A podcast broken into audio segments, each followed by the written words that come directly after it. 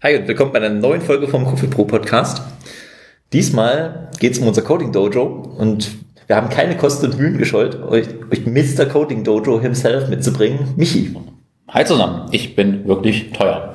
Schön bei euch zu sein. Ja, Michi, ähm, schön, dass du da bist. Ähm, fangen wir doch gleich mal an mit den, mit den Fragen, weil du so sacketeuer bist. Ähm, was ist denn ein Coding Dojo? Ich kenne nur Hackathons. Das ist eine spannende Frage, Valentino. Bei uns ist es, das Coding Dojo, wie wir es betreiben, ist, glaube ich, nach reiner Definition tatsächlich ein bisschen was anderes. Was wir im Herzen tun, ist sicherlich ein Hackathon. Äh, wir machen uns irgendwie auf den Weg, nehmen uns mal coole Themen mit und hauen in die Tasten, äh, bis es keinen Morgen mehr gibt und haben dann eine ganze Menge Spaß dabei. Auch wenn Gregor nichts unversucht lässt, das Ganze doch immer wieder zu einem echten Coding Dojo Ich prangere das an. Ich prangere, ich prangere hart. Und dieses Jahr erfolgreich, möchte ich meinen. Wie läuft das typischerweise ab?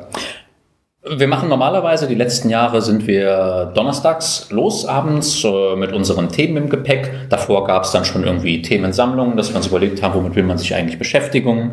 Die Kollegen haben sich in Gruppen aufgeteilt, was sie wie wo bakern wollen. Und dann sind wir ab donnerstags abends dann in der Location ganz bewusst weg von unserem Projektgeschäft, ähm, stellen uns einander vor, sind ja auch immer neue Kollegen dabei und ja, beschäftigen uns dann mit den Themen, die wir uns so gewählt haben. Das geht dann über Freitag und Samstag bis typischerweise Sonntag früh, dass wir dann gemeinschaftlich wieder abreisen. Und was sind es typischerweise für Themen, die dann im Coding Dojo bearbeitet werden?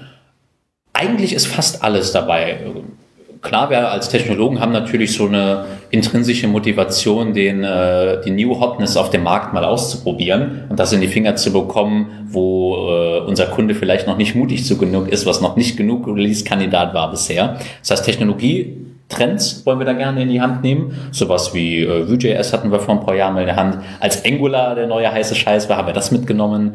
Ähm, klar, als alle laut äh, Blockchain und Machine Learning geschrien haben, haben wir uns das mal näher angeschaut. Idealerweise schauen wir es an, bevor alle schreien. Wir sind ja ne, am Zahn der Zeit. Aber auch methodische Themen nehmen wir da gerne mal mit. Also wir wenn wir die Vor Themenvorschläge sammeln, kommt da schon immer ein bunter Strauß ran und man kann sich sicher sein, dass wir da Buzzword complete sind.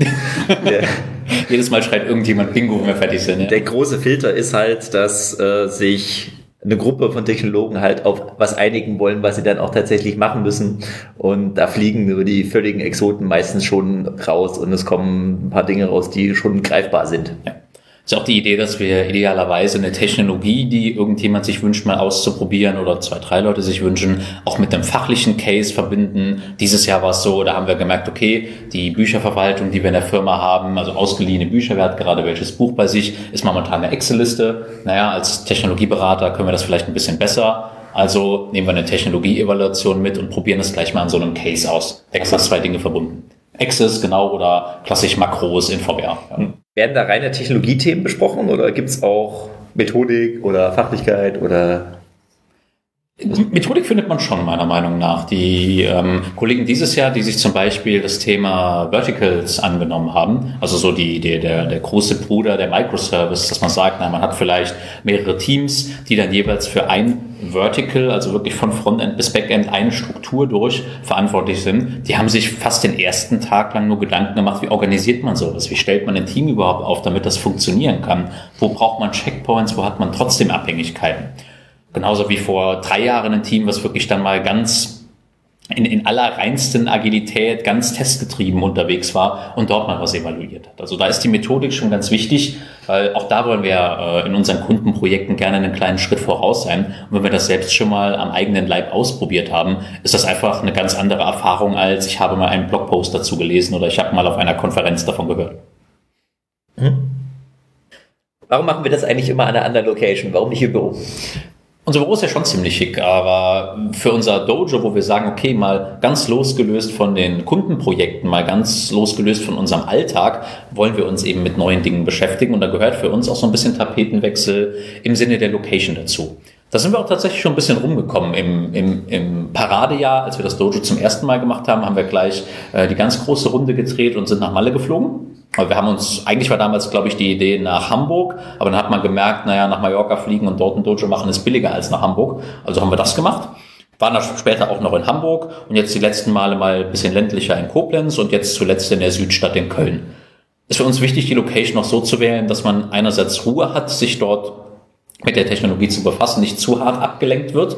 Auf der anderen Seite aber abends halt auch genug Raum für Socializing ist. Die Kollegen, die gerne bis tief in die Nacht in die Tasten hauen, haben Chance dazu. Die Kollegen, die gerne bis tief in die Nacht um die Häuser ziehen, sollen die auch bekommen. Und das funktioniert ich war ja diesmal ein bisschen enttäuscht, weil äh, wir kamen an und das Internet ging. Und es ist eigentlich gute Tradition, dass wir den ersten Tag damit verbringen, uns darüber zu beschweren, dass es kein Internet gibt. Wir haben diesmal auch wirklich viel Arbeit in den Plan B gesteckt, falls die Location im Internet nicht stabil genug ist. Was haben wir an Plan B? Was können wir machen? Was haben wir vorbereitet? Aber es ging einfach.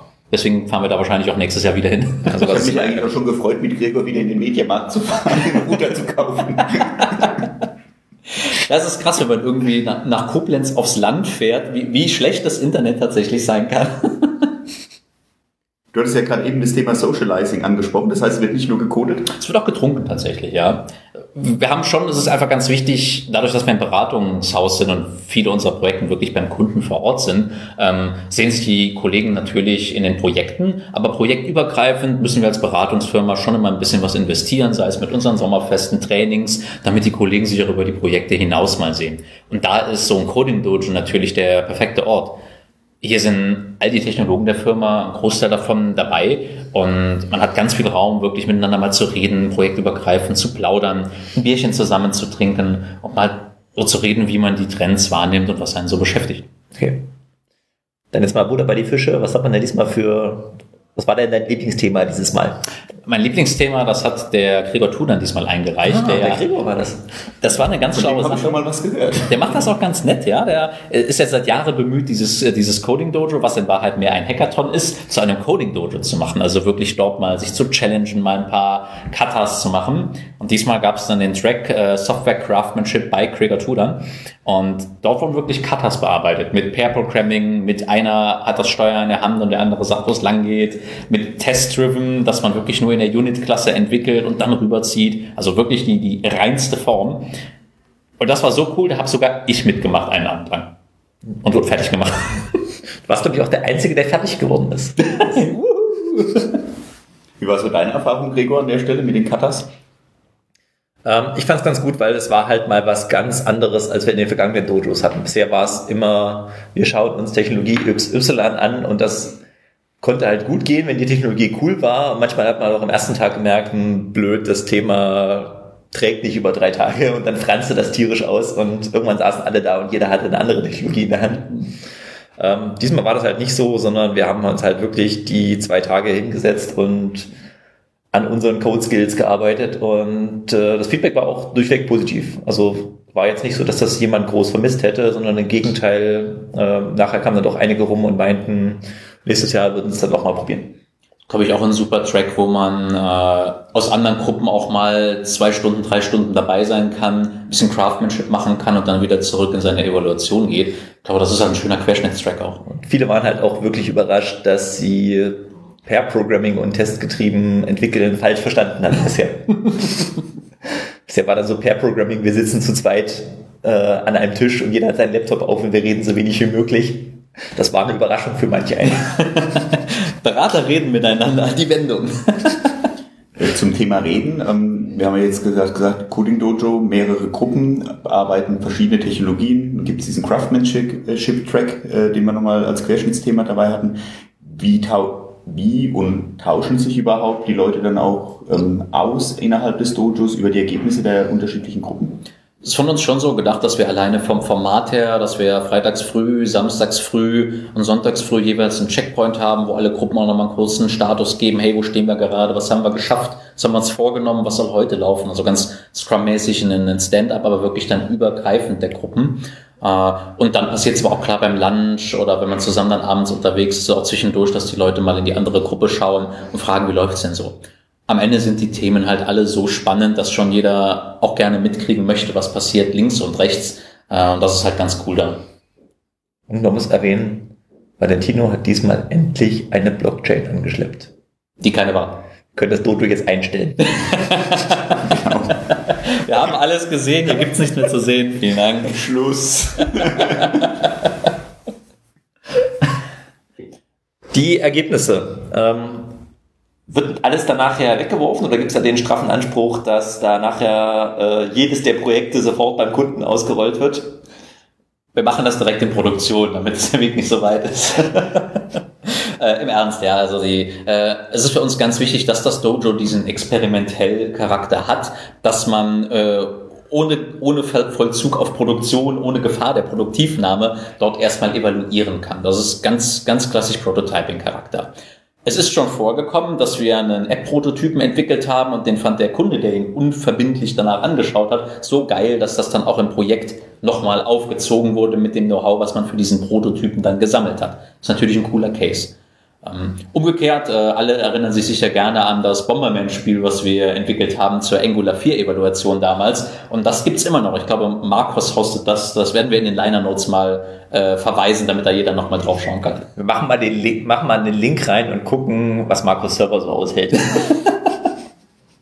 Michi, vielleicht da an der Stelle noch die Frage, wie kommt man zu den Themen fürs Dojo? Ist, glaube ich, so ein bisschen ähm, Crowdsourcing, was wir da machen. Klar, wir schauen schon, was bei uns aus der, jetzt macht nicht so große Augen, es war. Die, äh, wir machen auf der einen Seite natürlich, schauen wir schon, was ist gerade mit typischen äh, Stimmungsbarometern aus der Technologiebranche, wo redet man in der Industrie darüber. Da machen wir ein paar Ideen her, fragen aber auch ganz klar einfach über unser Yammer Social Network in der Firma, hey, wo haben die Leute denn Bock drauf? Da werden Vorschläge eingereicht, da schnippeln wir dann ein bisschen, schauen, was passt zusammen, wo haben vielleicht noch mehrere Leute Lust und haben dann am Ende so eine Themen, keine Ahnung, zwischen sechs und acht Themen und da dudeln sich die Leute dann in den Gruppen zusammen. Es war ja dieses Mal auch sehr dynamisch. Also bis zum Schluss wusste keiner, in welche Gruppe er ist oder ob seine Gruppe stattfindet. Die, die Software Craftsmanship Gruppe hätte es fast zerlegt und dann haben sich noch zwei Gruppen gemerged. So agil sind wir halt. Das können wir einfach ab. Hat ja auch als wohlwollender Diktator dann mal Leute in die Gruppe wieder mit eingeschleust. Ich habe ihnen die Wahl gelassen und so war das. Ja. Sie wollten, und sie wollten leben. Genau. Und sie haben auch kein Veto. Eigentlich war alles gut. Ähm, wie kommt es dann in dem Zusammenhang dann zur Teamzusammensetzung? Also du hast jetzt das Thema gewählt, jetzt hat man sich für drei, vier Themen entschieden fürs Dojo, stellt die dann auch nochmal zur Auswahl. Ähm, was ist so deine Erfahrung?